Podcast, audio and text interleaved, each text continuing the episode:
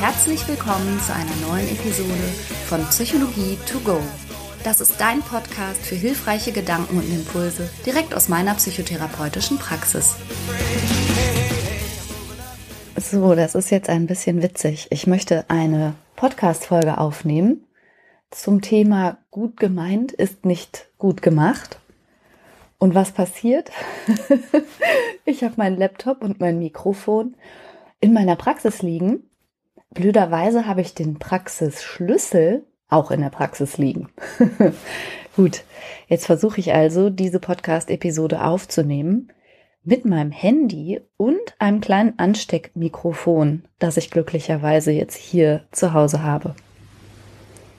Mal sehen, ob jetzt also quasi diese Folge für sich selber spricht, weil sie zwar gut gemeint, aber nicht gut gemacht ist. Shit. Ja, guten Morgen. Schön, dass du auch wieder eingeschaltet hast. Ich habe gerade schon gesagt, heute soll es um das Thema gehen. Gut gemeint ist nicht gut gemacht. Oder man kann auch sagen, das habe ich von der Band Ketka gelernt, das Gegenteil von gut ist nicht böse, sondern gut gemeint. Und ich bin auf das Thema gekommen, weil mir sowohl der Christian als auch der Philipp geschrieben haben, also nicht mein Mann Christian, ein Christian hat mir geschrieben und ein Philipp, dass sie irgendwie manchmal verwirrt sind und nicht so recht wissen, wie sie das einsortieren sollen, dass sie sich einerseits von Menschen übergriffig behandelt fühlen und andererseits ja aber auch schon eine Idee davon haben, dass es wahrscheinlich gut gemeint sein könnte oder ähm, nicht so zudringlich jedenfalls oder so entmündigend, wie sich das dann jeweils in dem Moment aber anfühlt. Und das finde ich eine sehr interessante Fragestellung und da wollte ich heute mal dem Ganzen ein bisschen nachgehen. Dass gesamtgesellschaftlich gerade Dinge passieren, die sicherlich gut gemeint, aber nicht gut gemacht sind, und dass auch bestimmte Meinungsäußerungen gut gemeint, aber nicht gut gemacht sind. Das möchte ich jetzt gar nicht weiter kommentieren.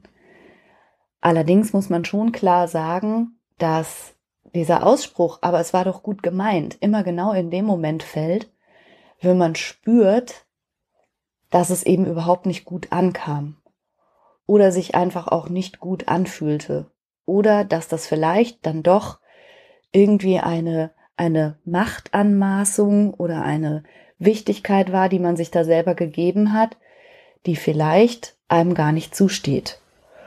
Und ohne das jetzt weiter politisch, gesellschaftlich oder sonst wie kommentieren zu wollen, möchte ich nochmal daran erinnern, dass Jürgen Klopp, als er gefragt wurde, was er denn jetzt zu dem ganzen Pandemiegeschehen zu sagen hätte, sehr vehement gesagt hat, dass es ihn total stört, dass jetzt seine Meinung als Fußballtrainer in Hinblick auf das Pandemiegeschehen gefragt sei, weil er gesagt hat, wieso, Sie fragen doch auch keinen Virologen, wie man gegen Wolfsburg spielen sollte. Also, wenn man es gut meint, dann ist eigentlich schon mal eine Grundvoraussetzung, dass man zumindest irgendeine Art Expertenstatus innehat, irgendeine Expertise in irgendeiner Weise besonders vertraut mit einem Thema ist, um dann sagen zu können, hier, ich äußere mich mal laut dazu, weil ich wirklich Ahnung habe. Ich fände das super wünschenswert und finde, dass Jürgen Klopp da auch wahre Worte gefunden hat. Aber das sieht eben nicht jeder so. Und diese sich selbst eingeräumte Wichtigkeit, die möchte ich jetzt mal runterbrechen auf zwischenmenschliche Beziehungen. Denn da passiert ja genau das. Menschen, die sagen, ich hab's doch nur gut gemeint, sagen das in der Regel in einem Kontext, nachdem sie jemand anders in irgendeiner Weise zu nahe getreten sind. Also es gibt diejenigen, die es gut meinen und in irgendeiner Art und Weise vielleicht dominant, vielleicht sich selbst überhöhend oder andere maßregelnd mh, hm, zu etwas auffordern oder vielleicht sogar zu etwas zwingen. Und es gibt diejenigen, die darunter leiden. Und ganz besonders oft spielt sich diese Konstellation zwischen Partnern, zwischen Freunden oder zwischen Eltern und Kindern ab, wo derjenige, dem das passiert, eben häufig in so einer komischen Gefühlsgemengelage zurückbleibt, dass er einerseits anerkennt, dass es hier gerade gut mit ihm gemeint wird und sich aber dennoch schlecht fühlt. Vielleicht klein, vielleicht entmündigt und deshalb ist mir das auch wichtig, nochmal auf beide Seiten ein bisschen einzugehen. Eine Szene, die mir gerade dazu einfällt, die ist aus der Serie The Flight Attendant und da ist die Hauptdarstellerin Tante von zwei kleinen Mädchen. Und die ist gemeinsam mit ihrem Bruder, dem Vater der Kinder, und eben diesen beiden Mädchen im Zoo und die Mädchen wünschen sich ein Stofftier. Und der Vater sagt, nein, das gibt's jetzt nicht und dass ihm das ein wichtiges Anliegen sei, den Kindern zu vermitteln, dass man nicht alles, was man sich wünscht, sofort bekommen kann.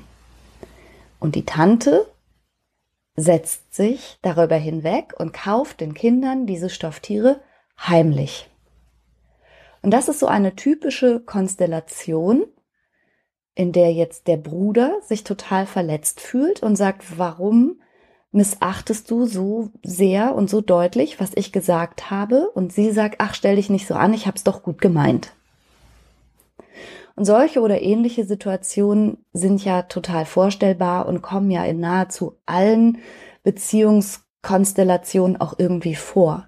Also, dass man jemandem anders seine Meinung zur Verfügung stellt, ungefragt, dass man beratschlagt, dass man jemanden anders kundtut, wie er oder sie sich verhalten sollte, was er oder sie für Kleidung tragen sollte, was er oder sie vielleicht sogar für einen Ausbildungsgang einschlagen sollte.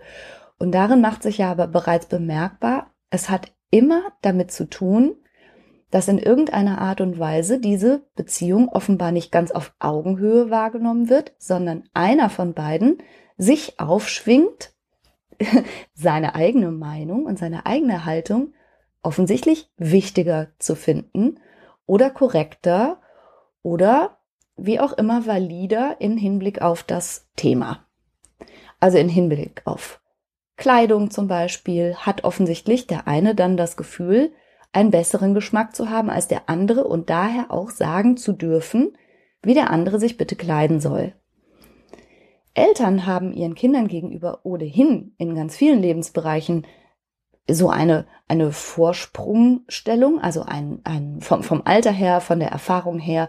Und vielleicht ist es ja auch ein Stück weit der Job von Eltern, dass man seine Kinder durch dieses Leben geleitet und ein bisschen vorbereitet in gewisser Hinsicht.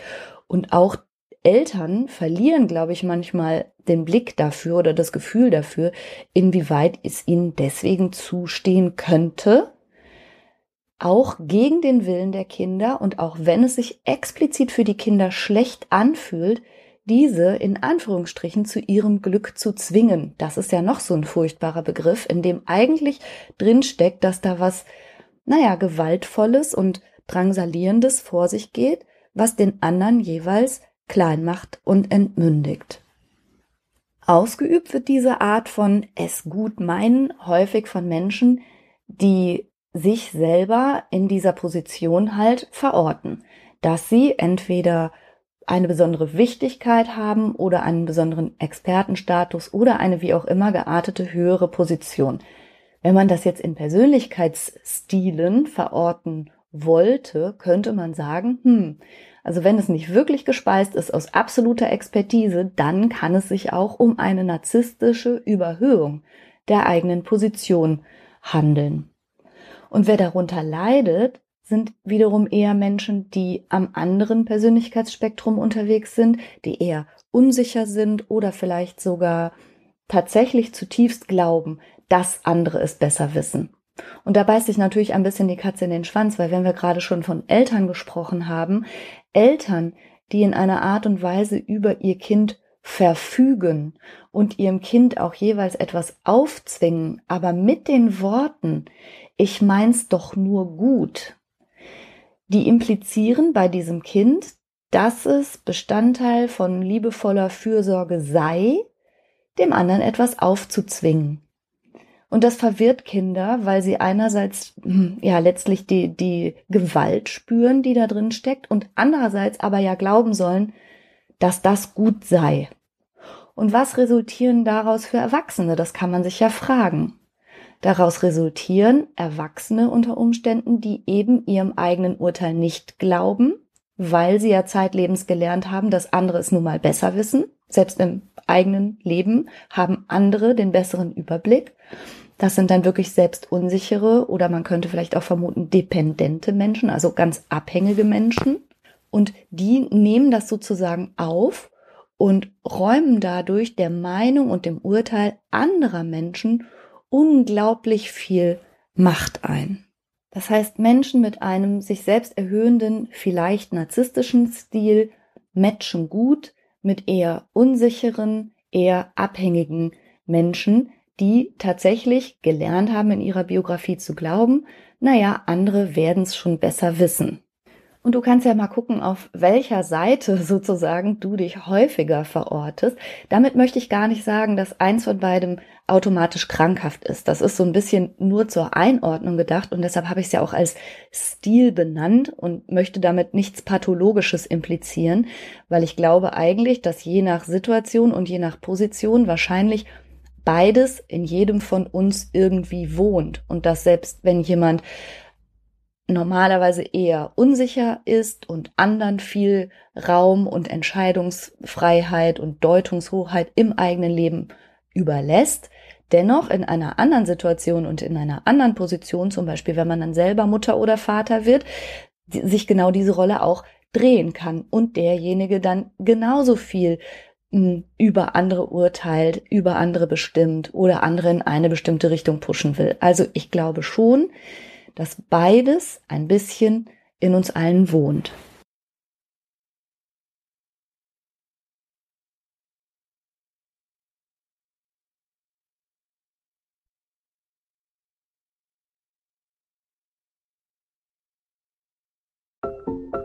Jetzt kommt Werbung.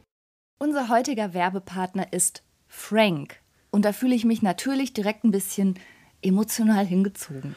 Weil du Franker bist? So in der Art. Nein, aber tatsächlich fühle ich mich deshalb auch hingezogen, weil ich denke, boah, mit drei Söhnen hätten wir das mal gerne früher gekannt, oder? Du meinst einen so günstigen Mobilfunktarif in so einem guten Netz? Genau. Also wenn die ihre Podcasts auf doppelter Geschwindigkeit durchhören und dabei gleichzeitig durch alle Apps hopsen, da geht ja schon mal so ein bisschen Datenvolumen drauf. Auf jeden Fall. Wenn dann noch ein bisschen Streaming dazu kommt, dann ist ruckzuck der Monat zu Ende. Ja. Aber auch unsere Podcast-Hörer, von denen wir wissen, dass sie unseren Podcast sehr gerne im Auto und bei längeren Fahrten hören, verbrauchen natürlich auch etwas an Datenvolumen. Und das alles ist mit Frank kein Problem mehr. Denn es gibt jetzt einen äußerst günstigen Tarif im besten D-Netz. Mit Frank gibt es keine Vertragslaufzeit und damit auch keinen Stress. Man kann das einfach über App abschließen und da verwalten. 10 Gigabyte kosten 10 Euro und für alle VielsurferInnen gibt es 20 Gigabyte für 15 Euro. Und das ist wirklich, also wirklich so ein gutes Angebot.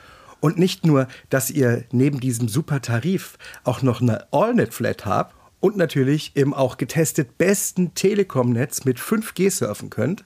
Nein, ihr könnt das sogar auch monatlich kündigen, was ich total gerne mag, ehrlich. Diese ganzen Vertragslaufzeiten ist gar nicht so meins, ne? Ja, ich weiß. Monatliche ja. Kündbarkeit ist Freiheit. Man ist also Frank und Fry. Ja. und das Beste ist, bis zum 30.06. gibt es nochmal 4 Gigabyte on top. Es gibt dann also 14 Gigabyte für 10 Euro oder 24 für 15 Euro. Und zwar mit dem Code Psychologie 4. Also sichert euch jetzt bis zum 30.06. mit dem Code Psychologie, großgeschrieben, 4, dauerhaft 4 GB monatlich extra. Und wie das funktioniert, das seht ihr in den Show Notes oder könnt es einfach unter www.frank mit ae.de slash Psychologie nachlesen. Oh, Franka, endlich mal gutes Netz. Ich bin so froh, ehrlich. ja, und die Kinder erst. Werbung Ende.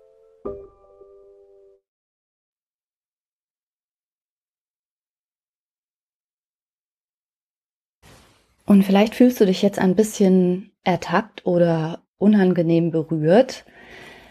wenn du zu denjenigen gehörst, denen dieser Satz, aber ich hab's doch nur gut gemeint, irgendwie öfter über die Lippen kommt oder vielleicht auch kommen muss, weil du vielleicht auch häufiger mal spürst, dass das, was du ausstrahlst oder wie du mit anderen Menschen umgehst, für die nämlich eigentlich nicht schön ist und du deshalb so in so einen Rechtfertigungsdruck kommst, zu erklären, dass du wirklich beste Absichten hast.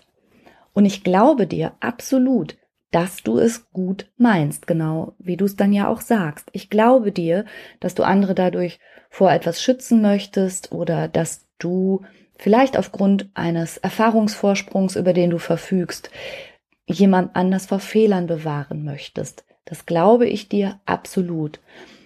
Und dennoch, insbesondere wenn es sich dabei vielleicht um deine Partnerin oder deinen Partner handelt oder auch deine Kinder, die sich da so ein bisschen erwehren und die du eigentlich dadurch in so eine, so eine schlechte Gefühlslage bringst, ich möchte dich mal ermuntern, darüber nachzudenken, aus welchem Expertenstatus heraus du denn eigentlich meinst, es tatsächlich besser wissen zu können als die Person selbst.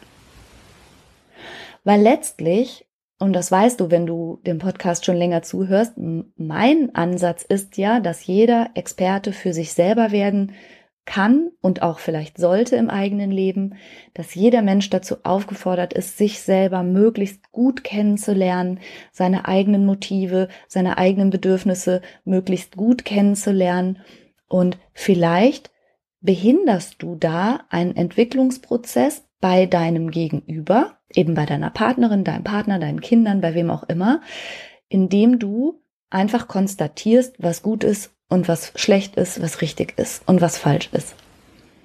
Und ich weiß, dass das insbesondere, wenn man Eltern ist, also ich bin ja auch Mutter von drei Söhnen, dass das manchmal so, so schwer ist, sich auf die Rolle des hm, wie soll ich sagen, begleitenden Beobachters zurückzuziehen und eben nicht die ganze Zeit zu intervenieren, zu drangsalieren, in irgendeine Richtung zu pushen und es wirklich gut zu meinen.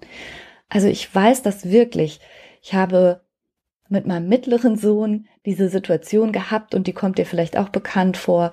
Der hat wirklich gut Fußball gespielt. Der ist so ein richtiges Bewegungstalent, also wirklich ein Talent, so das denkt man als Mutter wahrscheinlich eh immer, dass die Kinder so total talentiert sind, aber dieses Kind, auch im Vergleich zu seinen Brüdern und auch im Vergleich zu anderen Kindern, hatte ganz viel Bewegungsfreude und eben auch ganz viel Talent. Und ich fand es so unglaublich schade, dass er das aus Spaß und Freude auch eine Zeit lang betrieben hat und irgendwann wollte er aber aufhören mit Fußballspielen. Und das war, glaube ich, das letzte Mal, dass ich ernsthaft versucht habe, ihm das aufzuzwingen. In bester Absicht wollte ich ihn zu dem zwingen, was ich für sein Glück gehalten habe, nämlich, dass er weiter Fußball spielen muss. Und mein Sohn, der macht nicht viele Worte, also speziell dieser Sohn macht nicht viele Worte, der hat mich einfach nur aus seinen ganz dunkelbraun-schwarzen Augen ganz böse angefunkelt und hat mich von der Seite so angeguckt und hat gesagt, Mama, keine Zwingerei. Und dann habe ich wirklich gedacht, ja, er hat recht. Also was ich gerade mache, ist Zwingerei. Und ich liebe ihn und ich verfolge gute Absichten und ich vermute da ein Talent bei ihm und ich meinte auch wahrgenommen zu haben, dass ihm das bisher Freude gemacht hat. Und deshalb dachte ich wirklich, es steht mir irgendwie zu, ihm das aufzuzwingen. Ich habe wirklich gedacht, ich als Mutter weiß besser, was für ihn gut ist, als er es selber weiß. Aber der Punkt ist, das stimmt nicht. Denn Experte für das, was ihm Spaß macht und was ihn glücklich macht und wie er seine Zeit verbringen möchte, ist er. Und ja, ich gebe dir recht, bei kleineren Kindern weiß man es als Eltern doch tatsächlich besser, aber Du kannst dich ja vielleicht in solchen Situationen, in so elterlichen Herausforderungssituationen auch mal fragen, naja, was passiert denn, wenn ich von meiner Idee für Glück für dieses Kind mal abweiche und eben keine Zwingerei ausübe, was passiert denn schlimmstenfalls? Naja, schlimmstenfalls spielt dieses Kind kein Fußball. Schlimmstenfalls wird dieses Kind niemals Noten lernen und ein Instrument spielen. Aber bestenfalls hast du nicht durch die Zwingerei vielleicht erst verunmöglicht, dass dieses Kind irgendwann aus Lust und Freude und Spaß von alleine ein Instrument lernen möchte, sondern vielleicht trägst du dazu bei, dass es diesem Kind geht, wie es übrigens mir ging. Also ich musste so sehr meinen Flötenunterricht boykottieren, indem ich mich dahingesetzt habe, die Arme verschränkt und nicht mehr mitgespielt, bis meine Flötenlehrerin von sich aus bei meinen Eltern angerufen hat und gesagt hat, das hat keinen Sinn, die Franka möchte einfach nicht Flöte spielen. Und was ist passiert? Ich habe zu Weihnachten eine Altflöte geschenkt bekommen. Also nicht nur haben meine Eltern nicht akzeptiert, dass ich nicht Flöte spielen möchte, sondern sie haben mir darüber hinaus auch noch einfach eine andere Flöte geschenkt, als hätte das das Problem behoben. Und diese Art von Zwingerei macht eben am Ende niemanden glücklich, schon gar nicht den, um den es eben geht. Meine Mutter meinte das auch nur gut. Sie fand, dass ich musikalisches Talent hätte. Keine Ahnung, kann ich nicht beurteilen. Aber diese Art von Zwingerei und diese Art von ich hab's doch nur gut gemeint hinterlässt ein ganz, ganz komisches Gefühl. Und ich bin heute noch meinem damals 13-jährigen Sohn total dankbar, dass er gesagt hat, keine Zwingerei. Und das habe ich mir seitdem so sehr zu Herzen genommen, meine Kinder zu begleiten, wo sie es wünschen und hm, sagen wir mal zu intervenieren, wenn es gar nicht anders geht, also wenn irgendwas wirklich riskant ist oder gefährlich oder sonst wie leichtsinnig, dann ist das natürlich mein Job als Mutter. Aber ich verkneife mir wirklich jede Art von Äußerung hinsichtlich Hobbys hinsichtlich Kleidung, hinsichtlich Freundeskreis, was weiß ich. Denn es steht mir einfach nicht zu, darüber zu urteilen, denn ich bin nicht die Expertin für das Lebensglück anderer Menschen. Was komisch ist, denn es ist ja mein Beruf, das Lebensglück anderer Menschen irgendwie aufzuspüren, aber eben nicht darüber zu bestimmen, was das sei. Also du hast an den Beispielen ja schon gehört, ich kenne beide Seiten. Ich kenne dieses Gefühl, ich muss da jetzt was zu sagen, ich kann jetzt meine Klappe nicht halten, ich habe doch eine Vision für diesen Menschen oder ich kann doch sehen, was demjenigen gut tun würde und ich muss dem jetzt sozusagen ein bisschen mh, hm, überstülpend und vielleicht auch ein bisschen entmündigend, aber dennoch zu seinem oder ihrem Besten da jetzt mal was zu sagen. Ja, wie ich schon sagte, zum Glück zwingen. Ich kenne diesen Impuls. Ich kenne aber auch die umgekehrte Richtung, wie man sich fühlt, wenn man so, hm, sagen wir mal, zu irgendwas gebracht wird, was man wirklich nicht möchte. Und wenn man sich dabei schlecht fühlt, dass man so gemaßregelt wird oder dass jemand einfach die ganze Zeit so grenzüberschreitend ist, so dominant oder auch so indiskret und die ganze Zeit im eigenen Leben mit Fragen und Ansagen herumwurstelt. Es fühlt sich einfach nicht gut an. Und nochmal, die große Gefahr, die darin besteht, insbesondere wenn man kleine Menschen großzieht und denen suggeriert, es sei sozusagen Normalität, dass immer jemand anders im eigenen Leben herummengt und über die eigenen Bedürfnisse scheinbar besser Bescheid weiß und über die eigenen Dinge, die glücklich machen würden, scheinbar besser Bescheid weiß als man selbst. Daraus resultieren Erwachsene mit wenig Selbst Vertrauen und auch mit wenig Selbstbewusstsein, die schlimmstenfalls auch noch das mit Liebe verwechseln. Die denken, das ist liebevolle Zuwendung, dass man aneinander herum erzieht, dass man sich gegenseitig sozusagen maßregelt und drangsaliert.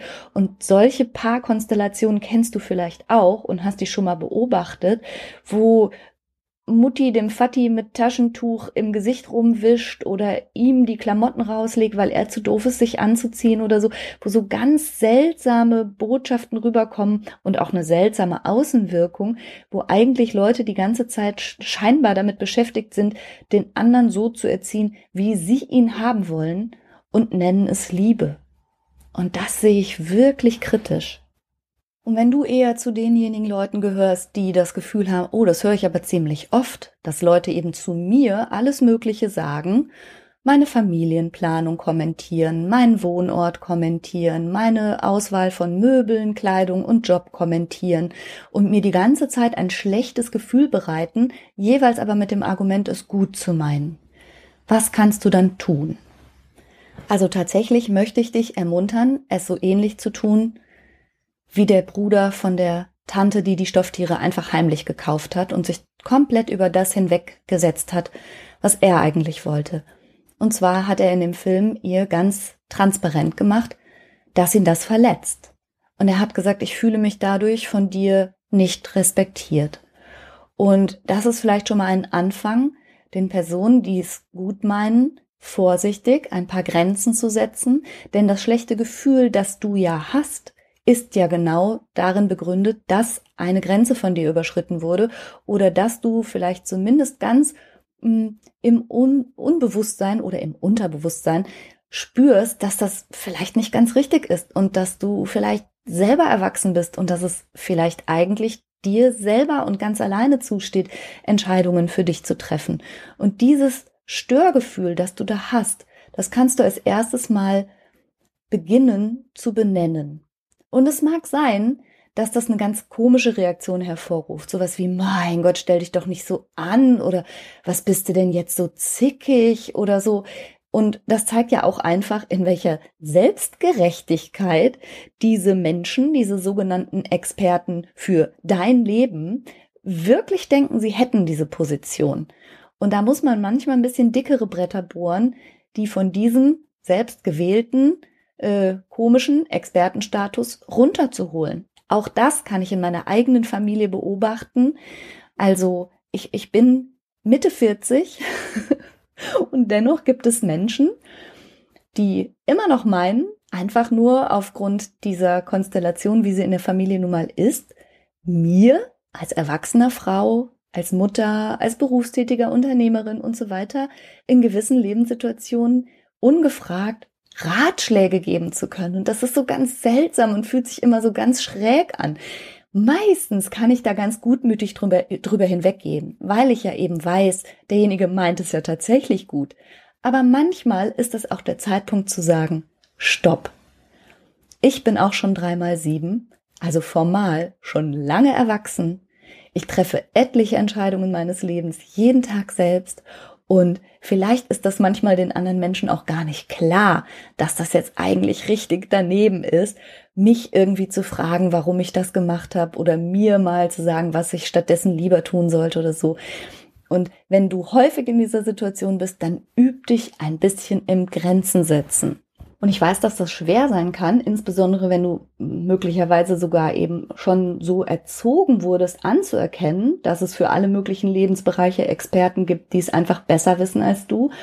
Aber dann ist zumindest der Anfang ja schon mal gemacht, wenn du das Störgefühl wahrnimmst, wenn du spürst, dass das vielleicht nicht richtig ist und dich da ganz langsam in kleinen Schritten von zu distanzieren und eigenverantwortlich zu handeln und zu entscheiden.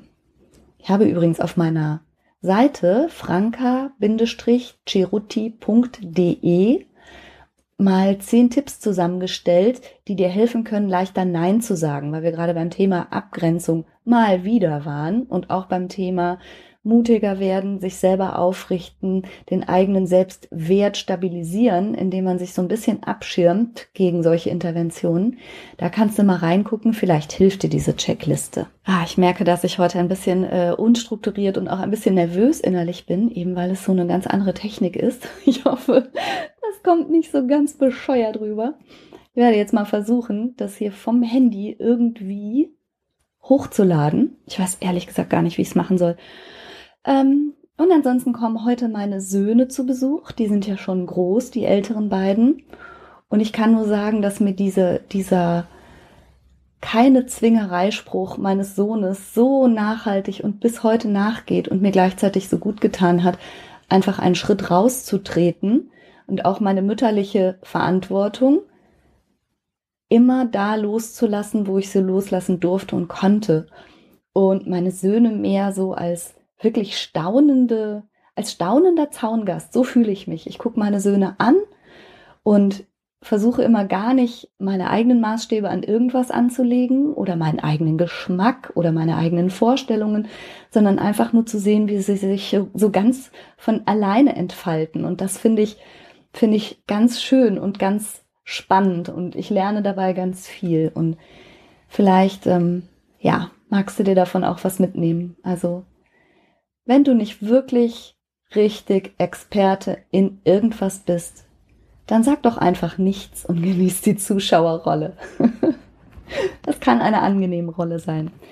Ja, ich gucke mal, ob dieser Podcast in irgendeiner Art und Weise heute veröffentlicht werden kann. Ansonsten gibt's noch äh, andere interessante Entwicklungen. Ich hatte ja gesagt, dass ich den Podcast ein bisschen erweitern möchte um Interviews und habe schon mega tolle Gäste gewinnen können, aber dazu erzähle ich beim nächsten Mal mehr. Also so richtig, richtig tolle Kapazitäten.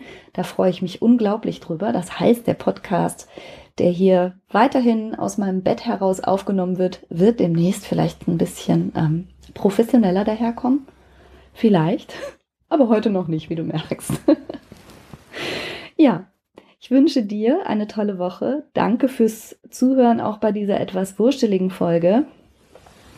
Oh Gott, vielleicht habe ich noch nicht mal ein Intro oder ein Outro. Oh, wir werden sehen. Also ich habe es wirklich gut gemeint, Freunde. vielleicht aber nicht gut gemacht. Bitte verzeiht und äh, bis nächste Woche. Tschüss. and it's just right. All the doors are open and things are coming together just the way I was hoping. Now I'm never getting